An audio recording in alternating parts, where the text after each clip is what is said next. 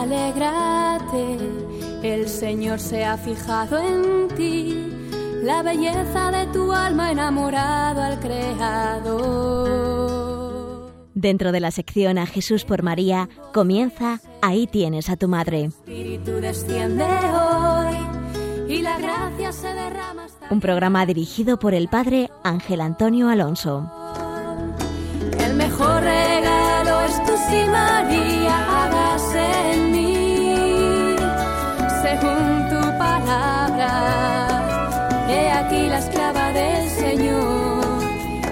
Regalo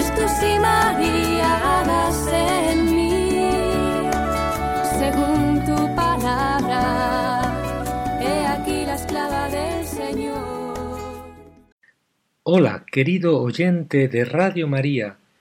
En estos momentos comienza el programa titulado Ahí tienes a tu madre, un programa que quiere dar a conocer el misterio del corazón de María desde el misterio del corazón de Cristo y de su Iglesia.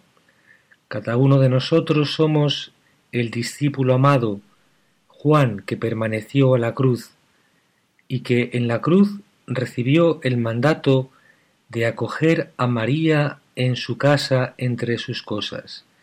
Y nosotros también, como discípulos amados de Dios, queremos acoger a María en nuestro corazón, en nuestra vocación, en todas nuestras actividades, en todas nuestras cosas, para mirar a Cristo como mira María a Cristo. En el programa anterior vimos la visitación de la Santísima Virgen a su prima Isabel. Y en esta ocasión, en este programa, vamos a ver el misterio de María en el nacimiento del Salvador.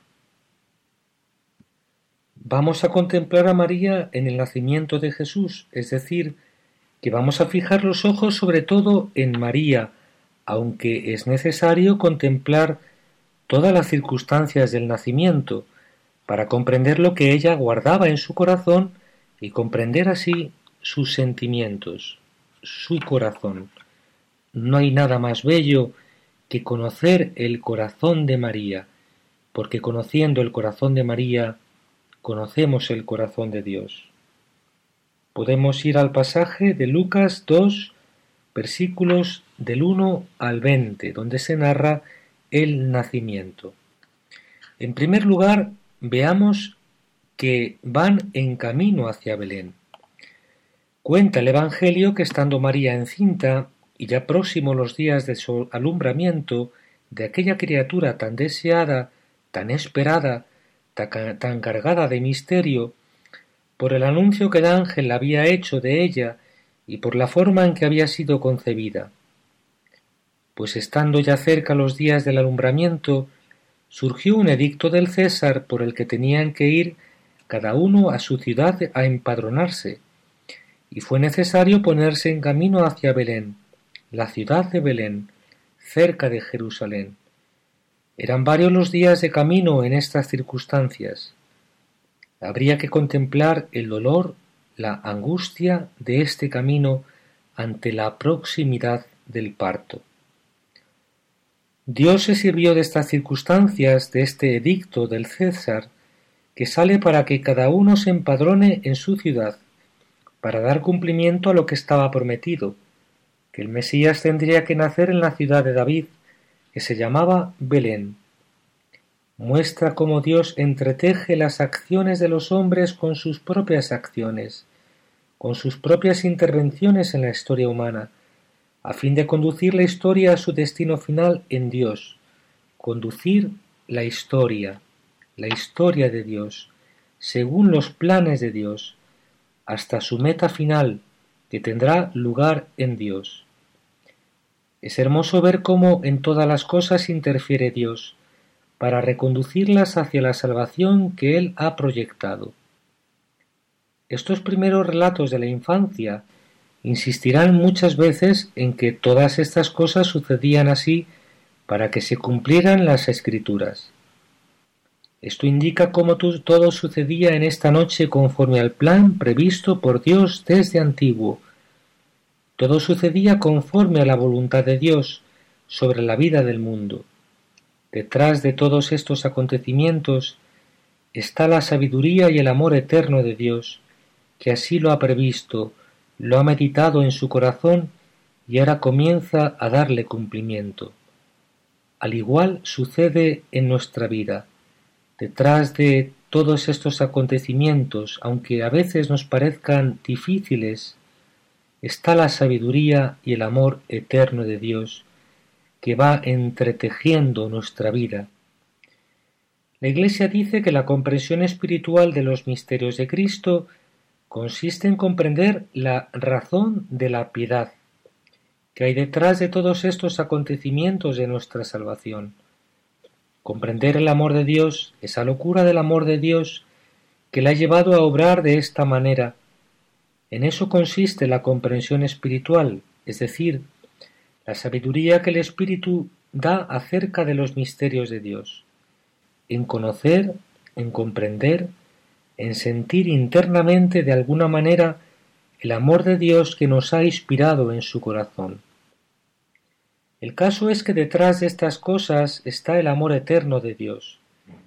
También detrás de esta angustia, de esta incertidumbre, de ponerse en camino estando ya cerca los días del alumbramiento, está la voluntad de Dios.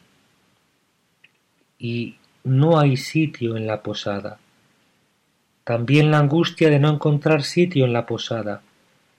Como ellos llegan a Belén, Llaman a las puertas y todas las puertas están cerradas.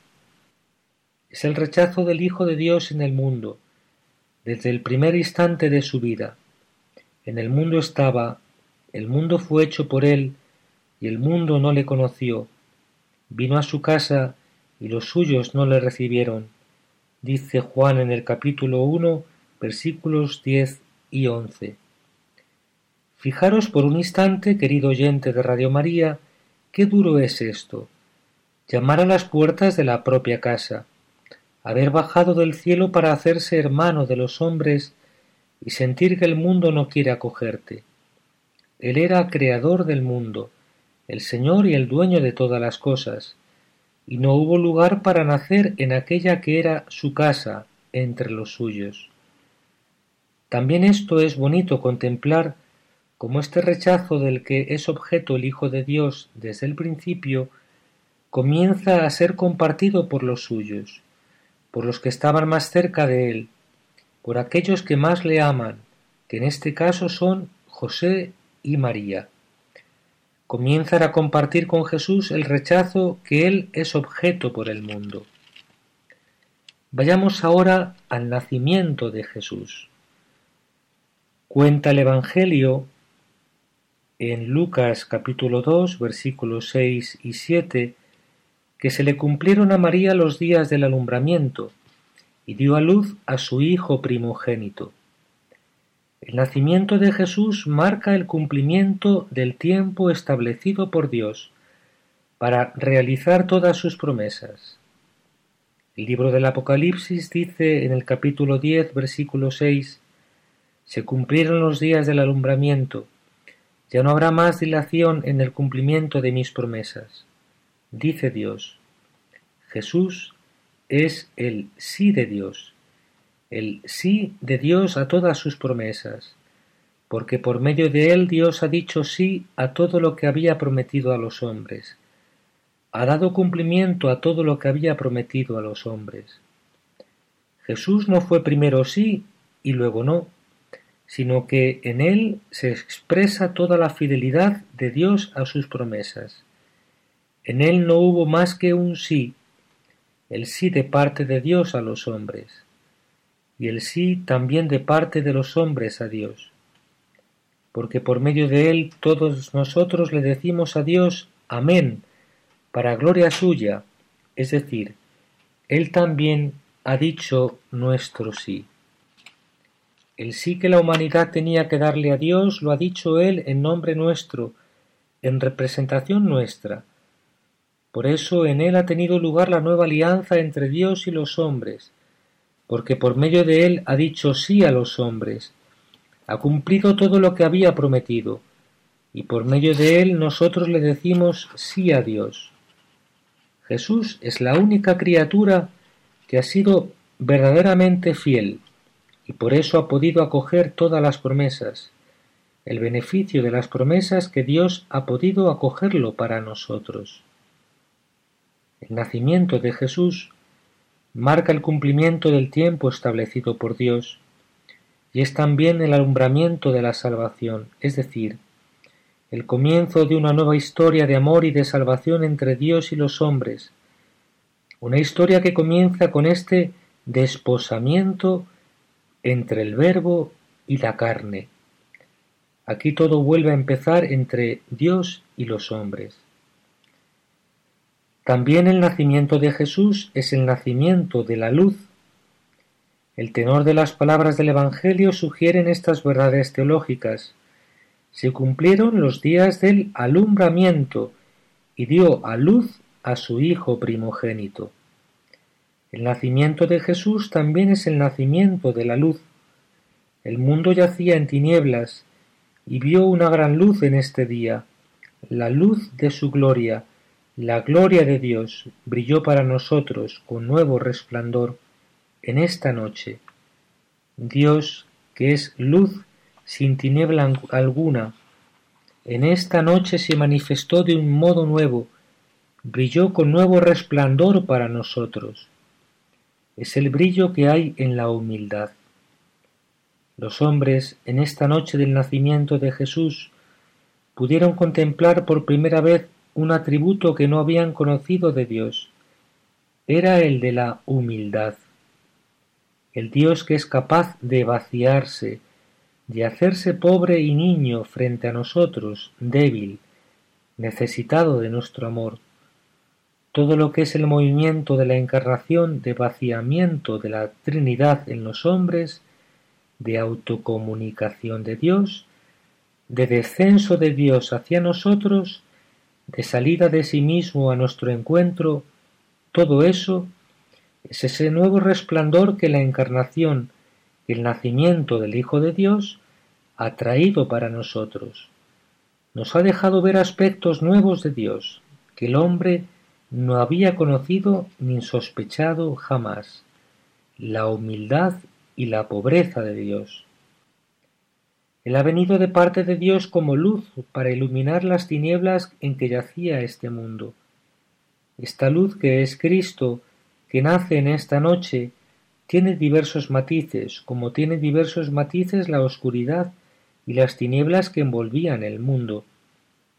La oscuridad y las tinieblas que envolvían el mundo pueden representar el poder del pecado y de la muerte, que él ha venido a iluminar con su salvación, con la salvación y la vida que él trae de parte de Dios. Son también las tinieblas de nuestra ignorancia, de la ignorancia del hombre, cuyos ojos habían sido hechos para ver a Dios y cuya alma estaba hecha para el conocimiento de Dios.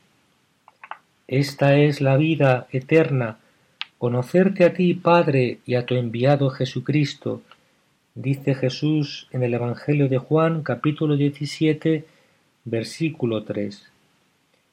Estábamos hechos para esta visión y ese conocimiento del rostro de Dios.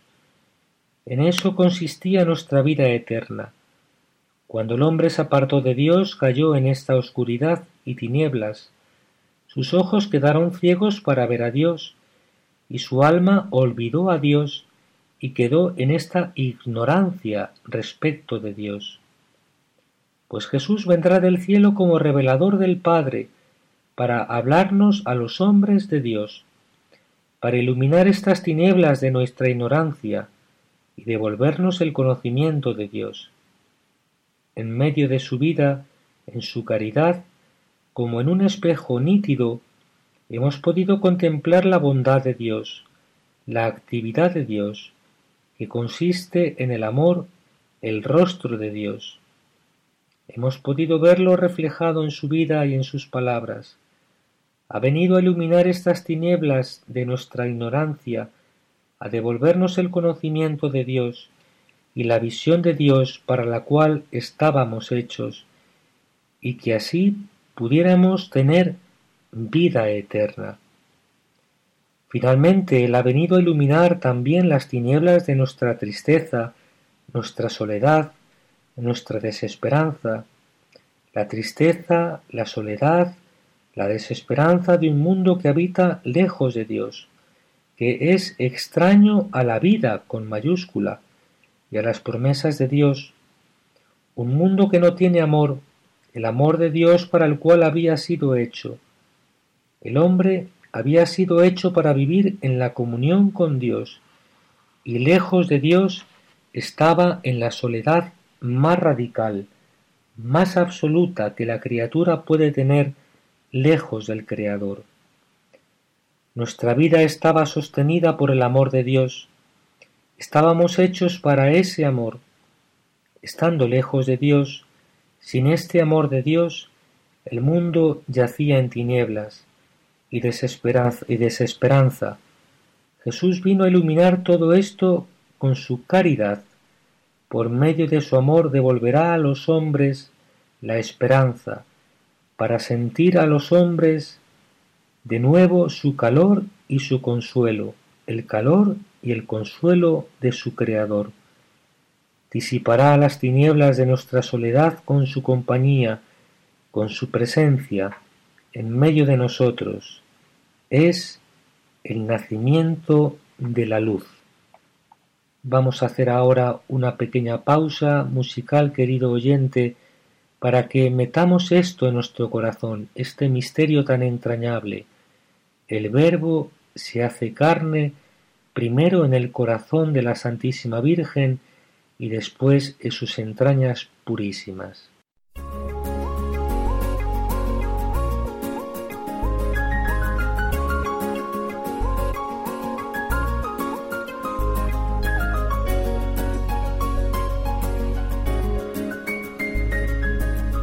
¿Cuántas cosas puede el alma resguardar con tanto anhelo y volverlas todas realidad? Con un toque de tus manos das amor, fuerza y consuelo y pones al mundo a girar. ¿Cuánto se ha escrito de ti? ¿Cuántas palabras faltarán?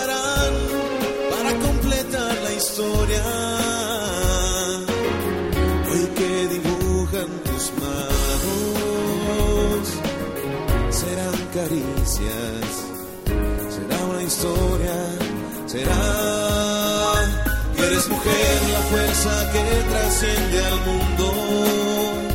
Eres mujer, misterio de la eternidad. Eres mujer y eres única sobre la tierra.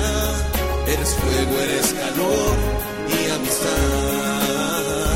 Eres mujer, la fuerza que trasciende al mundo. Eres mujer, misterio de la eternidad. Eres mujer y eres única, amor sobre la tierra. Eres fuego, eres calor y amistad.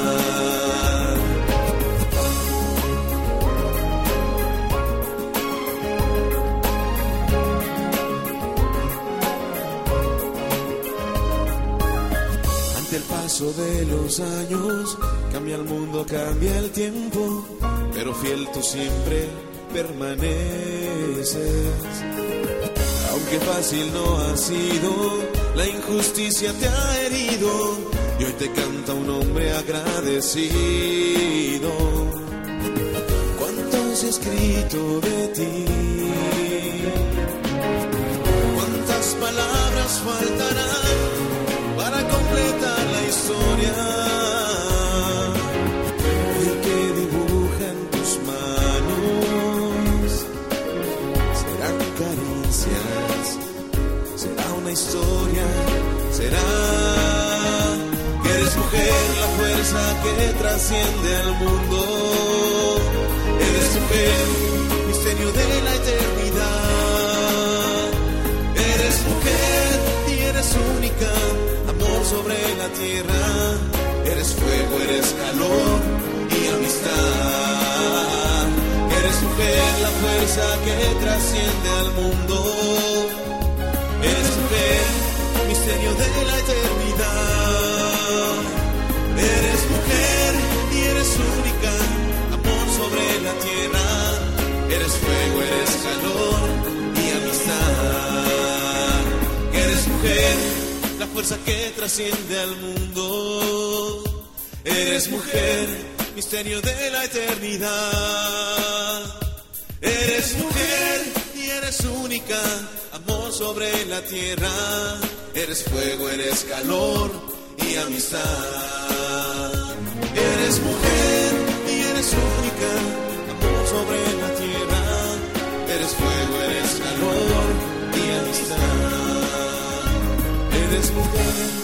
y eres música que nace para dar a este mundo una historia de verdad.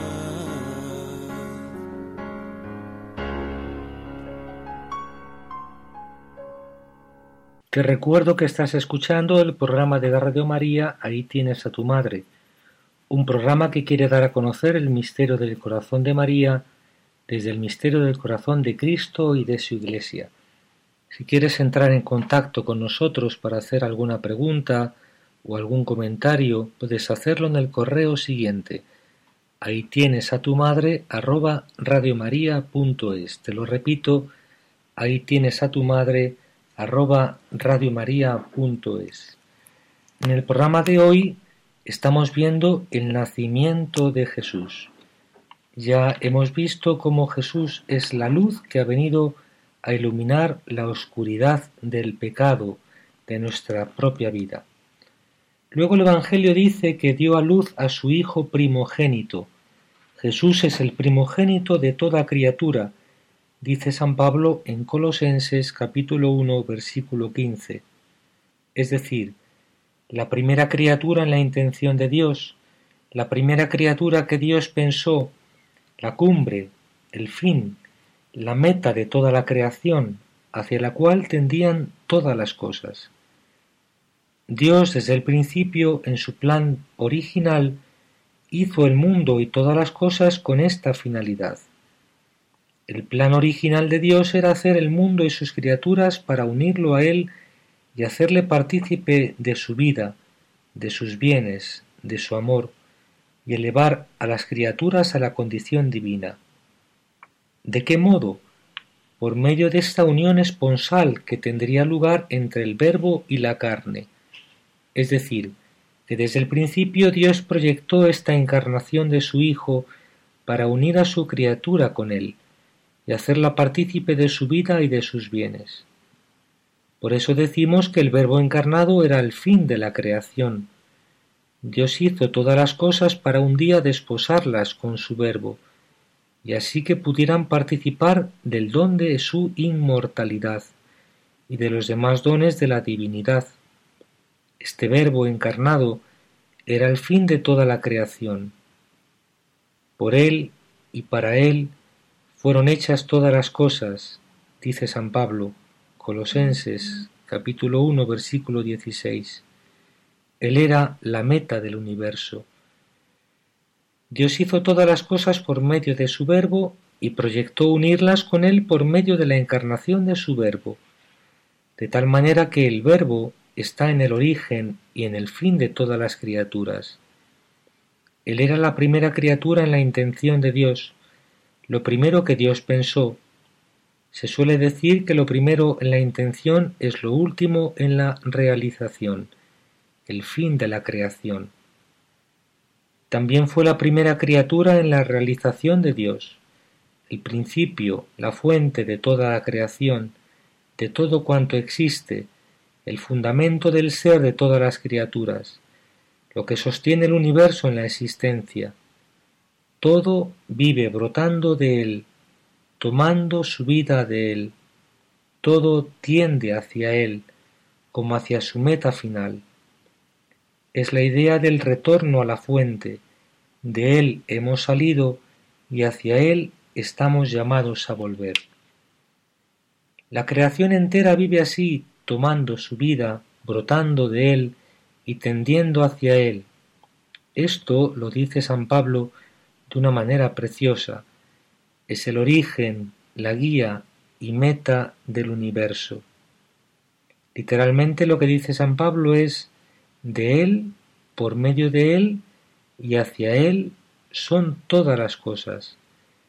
Es decir, la existencia de todas las cosas, el ser de todas las criaturas toma su origen de Él, tiene lugar de Él, por medio de Él, se sostiene en Él, se mantiene en Él y hacia Él, tendiendo hacia Él. Hay una tendencia innata de todas las cosas en su existencia, en su mismo ser, hacia la fuente de la que han brotado, que es Cristo. Como, hemos dicho, el Verbo encarnado era la primera criatura en la intención de Dios y también en la realización de Dios. Expliquemos esto. La Iglesia reconocerá a Cristo en aquella luz del día primero de la creación. En el día primero de, en el día primero Dios hizo la luz y en el seno de aquella luz fueron hechas todas las demás cosas, también las estrellas del cielo, las lumbreras celestes, el sol y la luna. Entonces la Iglesia se pregunta qué clase de luz era aquella del día primero, porque no era una luz material, ya que las lumbreras celestes fueron hechas posteriormente en el seno de aquella luz. Aquella era una luz espiritual era Cristo, en cuyo seno Dios hizo todas las cosas, que contiene, que abarca, que penetra el universo, que lo renueva. Es la fuente de una renovación interna del universo. Aquí habría que extenderse en contemplar la función que Cristo tiene en la creación. Es decir, el Verbo es la palabra eterna del Padre, en la que el Padre se expresa, en la que el Padre pronuncia toda la creación. En aquella palabra, por medio de aquella palabra, Dios Padre pronuncia toda la creación. Esta está llamada a desposarse con el Verbo, para así ser elevada a la condición divina, de tal manera que Él está en el origen de la creación y en el fin de la creación, el Verbo, la palabra eterna del Padre. Dice la Iglesia que no había una sola encarnación del Verbo, sino que ha habido sucesivas encarnaciones del Verbo. Hay una primera encarnación del Verbo en aquella luz del día primero, por medio de la cual Dios hizo todas las cosas. Aquella luz del día primero forma parte de toda la creación, pero estaba unida al Verbo. En el seno de aquella luz Dios hace todo el resto de la creación. Como la humanidad de Cristo, esta humanidad es también una criatura que está unida al Verbo, es decir, que la humanidad de Cristo forma parte de la creación, pero está unida a la persona del Verbo, y por medio de esta unión íntima recibe los dones de la divinidad. En el día primero, Dios hizo la luz como una primera encarnación del Verbo, y en el seno de aquella luz todo el resto de la creación, de tal manera que la creación entera sostiene su existencia en el Verbo. Es el cimiento y el fundamento del ser de todas las cosas. Otra forma de encarnación es la conciencia humana. Hay un salto cualitativo entre el resto de la creación y el hombre. Hay una presencia del Verbo, del Hijo de Dios, en la criatura humana como no la había ninguna otra criatura, que se expresa en este haber sido hecha a imagen y semejanza del Hijo de Dios.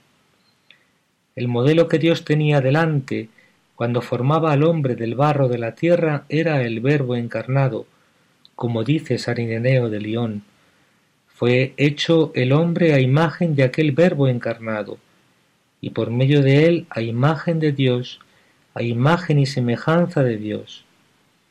En este sello que Dios imprime en su criatura humana, en esta semejanza con el Hijo de Dios, que Dios imprime en su criatura humana, hay como un salto cualitativo en la creación Por eso hay una presencia del Verbo, del Hijo de Dios, cualitativamente distinta en el hombre que en el resto de las criaturas.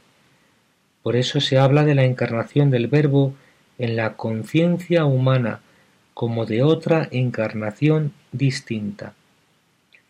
Primero en la luz primera, luego hemos visto en la conciencia humana y después en la palabra de los profetas. Allí también el Verbo se encarna, porque se traduce por primera vez en palabra humana. Aquel que era palabra eterna empieza a expresarse en palabra humana, en un lenguaje humano, para poder ser comprendido por los hombres. La palabra de los profetas, la escritura, es como una encarnación previa del verbo. El texto de la escritura para nosotros es como la carne del Hijo de Dios. Lo que la carne de Jesús es al Verbo eterno del Padre, así es para nosotros el texto de la Escritura al Verbo eterno del Padre. Tras el velo del texto se halla el Verbo eterno, que habla a nuestro corazón a través de las palabras de este libro sagrado, como a través del velo de la carne de Cristo. Se halla el Verbo, cuya gloria hemos podido contemplar cuando Él se encarnó. Por eso la actitud del hombre que se acerca a la escritura, la actitud del hombre que busca comprender las escrituras, se define a través de tres proposiciones, como dice la Iglesia. La primera, hacia el verbo.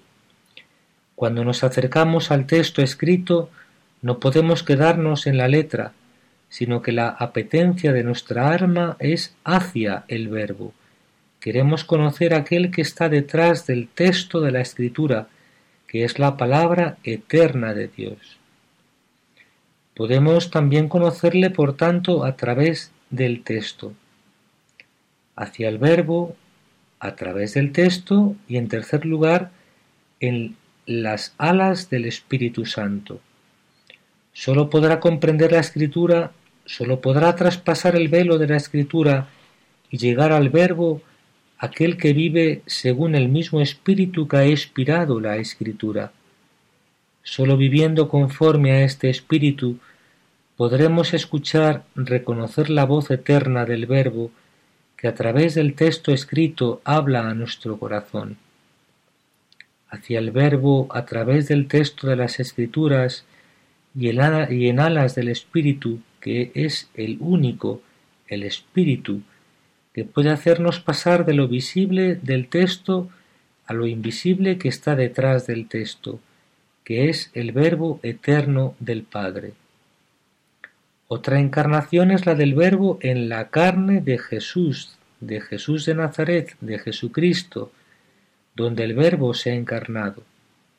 Y la última es el cuerpo de la Iglesia, donde Jesús continúa viviendo y sufriendo para la salvación de este mundo, consumando su pasión salvadora en favor de los miembros de su cuerpo, hasta el fin de los siglos. La Iglesia, pues, dice que hay cinco encarnaciones del Verbo, para decir que Él es el principio y el fin de la creación. Donde será posible la justicia, la santidad, donde ya no existirán lágrimas ni luto, donde se nos ofrece la vida, el consuelo de Dios. Esto de que Jesús es el primogénito de toda criatura significa que es la primera criatura en la intención de Dios y la primera criatura en la realización de Dios, el principio y la fuente de la creación y la meta del universo. También significa que es la primera criatura del mundo nuevo, obra del Espíritu Santo, en cuya carne se inaugura la nueva creación, los cielos y la tierra nueva, que comienzan a desplegarse en este mundo. Hagamos ahora una pequeña pausa de oración para llevar en el corazón de María, a través de sus ojos, esta encarnación del Verbo, este desposamiento de la carne de Dios con la humanidad.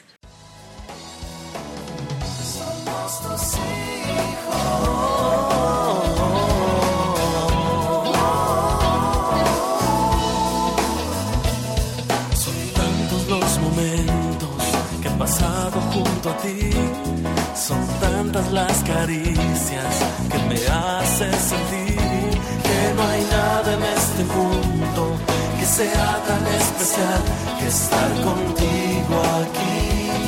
En el calor de tu regazo estoy seguro en tus brazos. Soy tu hijo. Soy tu hijo. Me amaste más que nadie, me abrazaste y te llevaste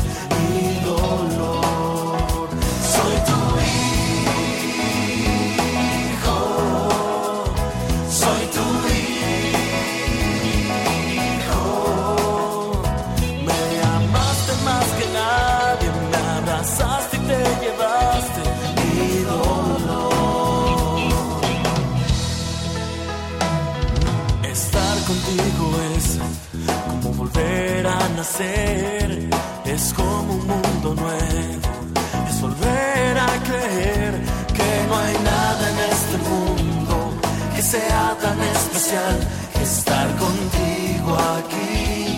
En el calor de tu regazo estoy seguro en tus brazos,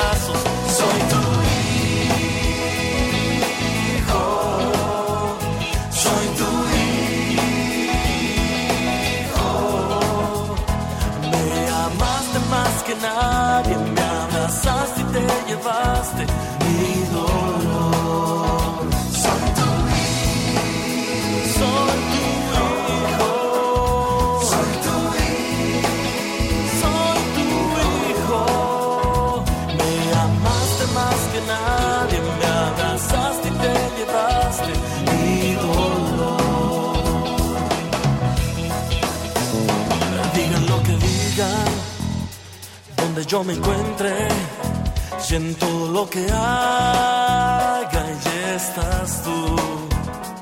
Digan lo que digan, donde yo me encuentre, todo lo que haga, y estás tú.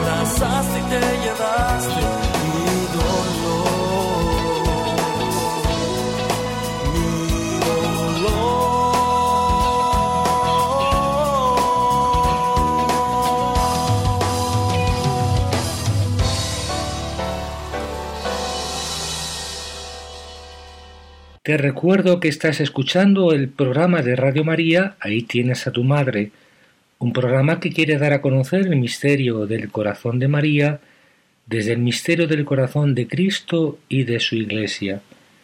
En el programa de hoy estamos meditando el nacimiento de Jesús.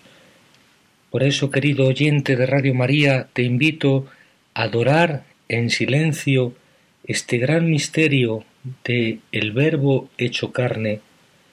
El Mesías debía nacer en Belén, la ciudad de David. Para todo el mundo era el hijo de José y de María, que debía ser también de ascendencia davídica. Por eso el nacimiento del Verbo de Dios en la carne se inserta en la historia del pueblo judío, en una familia humana, en un lugar muy preciso, Belén. Cuando Dios viene a nuestro mundo se somete a, los, a las leyes naturales de todo nacimiento humano y a las circunstancias de la historia hasta el punto de hundirse totalmente en plena tierra de los hombres y de que nadie le reconozca. Se extraña uno al leer el relato del nacimiento de Jesús en Lucas, por la amplitud del marco en el que sitúa el acontecimiento. Dice Lucas capítulo 2 versículo 1. Sucedió que por aquellos días salió un edicto del César Augusto ordenado, ordenando que se empadronara el mundo entero. El mundo entero se hace presente en la pequeña ciudad de Belén, ya muy llena por los descendientes de David, hasta el punto de que María y José no, no tenían sitio en el alojamiento. Pero se extraña uno más ante el contraste señalado por Lucas entre el mundo entero y las proporciones sumamente modestas del acontecimiento. Cuando el Verbo de Dios viene al mundo, no encuentra una habitación para nacer, sino tan solo una cueva con pajas. Si los habitantes de Belén hubieran sabido lo que sucedía en la pequeña ciudad, se hubieran dado prisa en alojar a María y a José confortablemente. Pero Jesús nace en medio de animales inconscientes del acontecimiento. Es exactamente lo mismo que sucederá en el Calvario el Viernes Santo. La faz de la tierra de arriba abajo y el mundo continúa su giro estúpido, inconsciente del acontecimiento de la salvación. Y sucedió, dice Lucas en el capítulo 2, versículos 6 y 7, que mientras ellos estaban allí, se cumplieron los días del alumbramiento y dio a luz a su hijo primogénito, le envolvió en pañales y le acostó en un pesebre. El relato de estos hechos es tan sobrio, tan discreto, tan inscrito en la historia del pueblo judío, de María y de José, que se queda uno pasmado, asombrado, y todos los que lo oyeron se maravillaban de lo que los pastores les decían. El, contraste es tanto mayor por esa desproporción radical entre la humildad del niño recostado en el pesebre y lo que Lucas dice inmediatamente después. Y de pronto se juntó con el ángel una multitud del ejército celestial que alababa a Dios diciendo Gloria a Dios en las alturas y en la tierra paz a los hombres en lo que Él se complace. Lucas capítulo 2 versículo 13 y 14. Los pastores acogerán esta alabanza y podrán devolverla a Dios después de haberla interiorizado. Los pastores se volvieron glorificando y alabando a Dios por todo lo que habían visto y oído conforme a lo que se les había dicho. Lucas capítulo 2 versículo 20.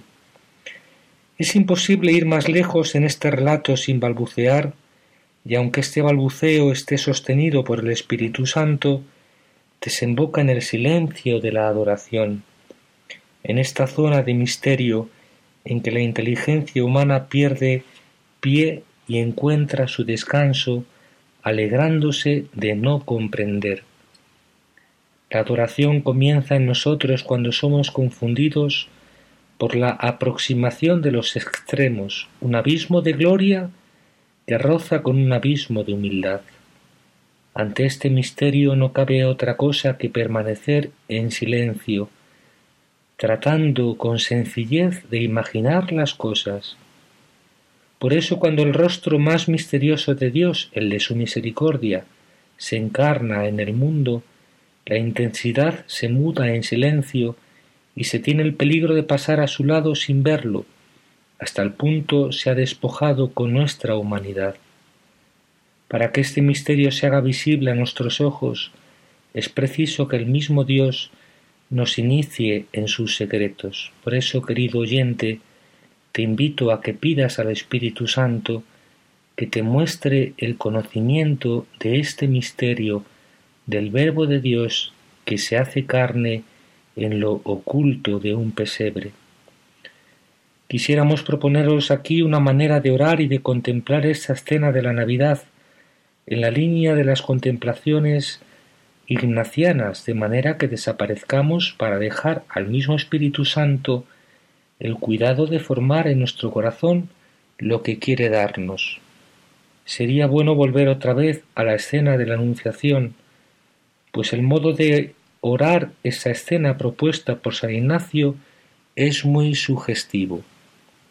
Por otra parte, en estas escenas de la vida de infancia no se repetirá suficientemente la necesidad de volver una y otra vez sobre los mismos acontecimientos, pues la repetición hace penetrar en nuestro corazón las simientes evangélicas y a través de la materialidad de los hechos percibimos la profundidad silenciosa de los acontecimientos.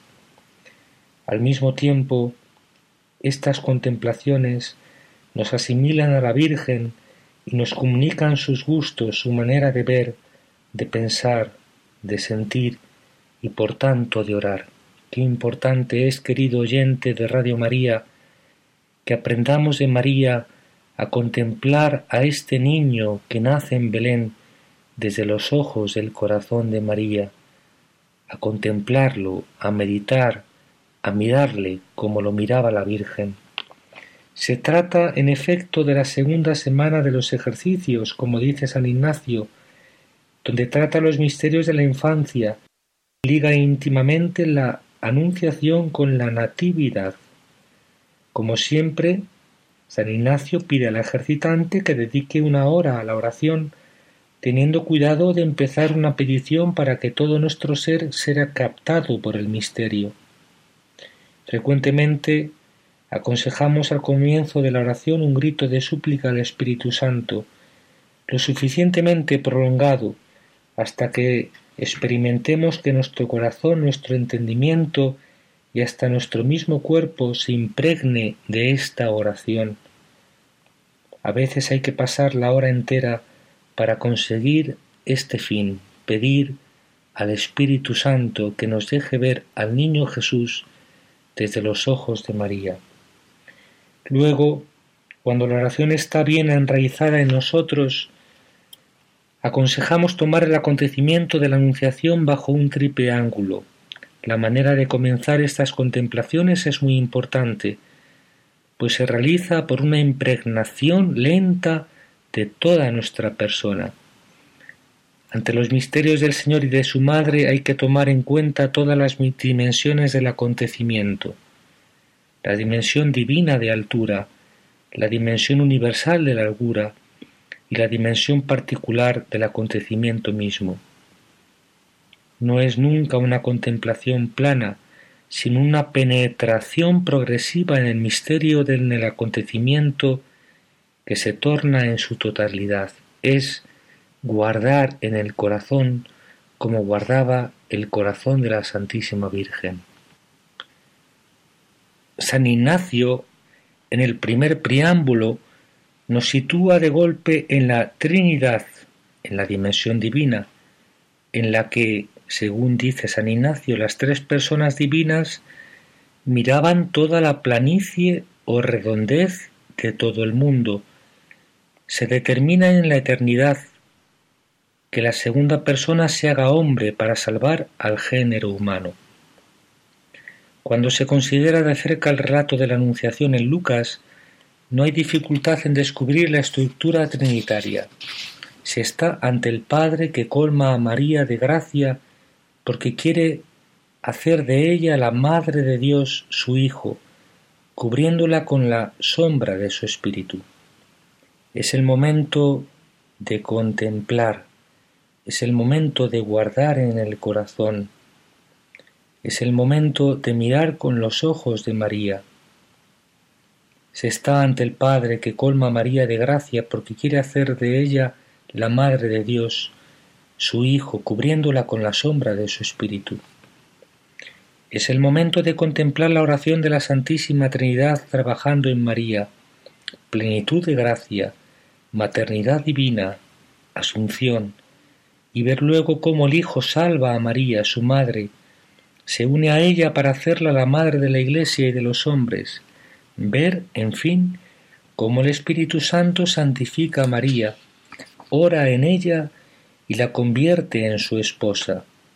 En lo más profundo de su naturaleza humana, María era ya hija, imagen del Verbo del Padre. La acción de la gracia en María echará raíces en toda la humanidad. Preparada para concebir al Hijo del Padre, recibió en su seno la palabra eterna de Dios, y le concibió en su humanidad. Comprendemos así el verdadero sentido de la presencia de Dios en María, como en nosotros. No es una presencia cara a cara, sino una acción del Padre por la que se hace presente en su obrar e invita a María a colaborar. Es una común actividad de uno y otro para que el amor sea revelado a los hombres en el Hijo. Se puede adivinar en qué intimidad de unión con Dios vivía ya María cuando recibió su mensaje. Por eso, después de haber contemplado la acción de la Santísima Trinidad en María, hay que penetrar también en su oración. San Ignacio hace pedir aquí conocimiento interno del Señor para que más le ame y le siga. Y al final propone un coloquio, es decir, hablando así como un amigo habla con otro, que dice así, en fin, hase de hacer un coloquio pensando lo que debo hablar a las tres personas divinas o al Verbo eterno encarnado o a la Madre y Señora nuestra, pidiendo según en sí sintiere, para más seguir e imitar al Señor nuestro, así nuevamente encarnado. Lo podemos ver en los ejercicios espirituales en el punto 109. Es interesante notar que en la oración trinitaria hay que partir siempre de lo que se siente, lo que equivale a decir que en nuestro corazón podemos experimentar lo que sucedió en María, pues es el mismo Espíritu el que actúa. Para entrar en esta oración trinitaria hay que sentirse muy libre y penetrar por la puerta que más se abre y más pronto. Para algunos bastará pasar por la Virgen para que ella pida al Espíritu Santo que venga a orar en ellos. Otros preferirán unirse a Cristo vivo en María, y a veces bastará mantenerse con, e, con ella ante la mirada del Padre. Poco importa la persona a quien uno se dirija, pues cada una de ellas nos conduce a las demás. El que me ve, ve al Padre, dice Jesús en el capítulo 14 de Juan, versículo 9. Y al mismo tiempo penetramos en esta inmensa circulación de amor y de conocimiento que es lo que los teólogos orientales llaman la danza trinitaria.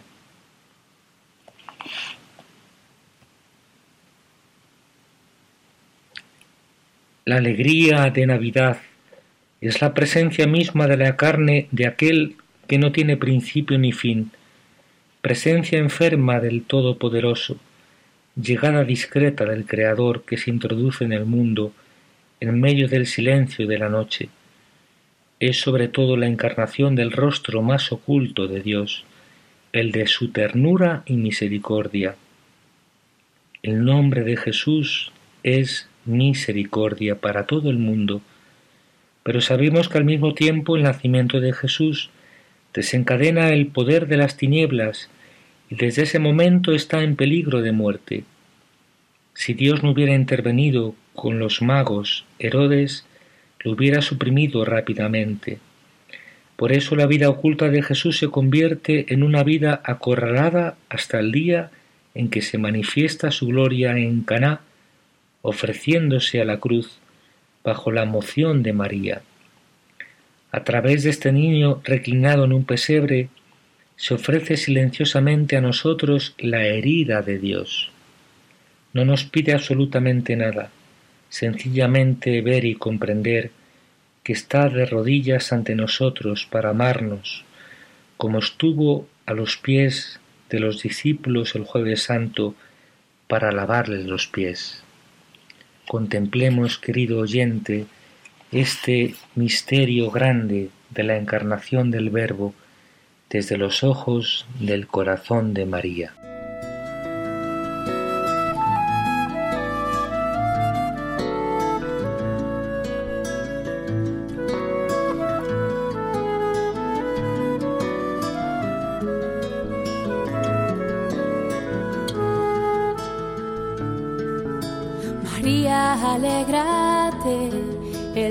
Señor se ha fijado en ti, la belleza de tu alma enamorado al Creador. Así finaliza en Radio María, ahí tienes a tu madre, un programa dirigido por el Padre Ángel Antonio Alonso. Y la gracia se derrama hasta llenar tu corazón. El mejor regalo es tu sí, María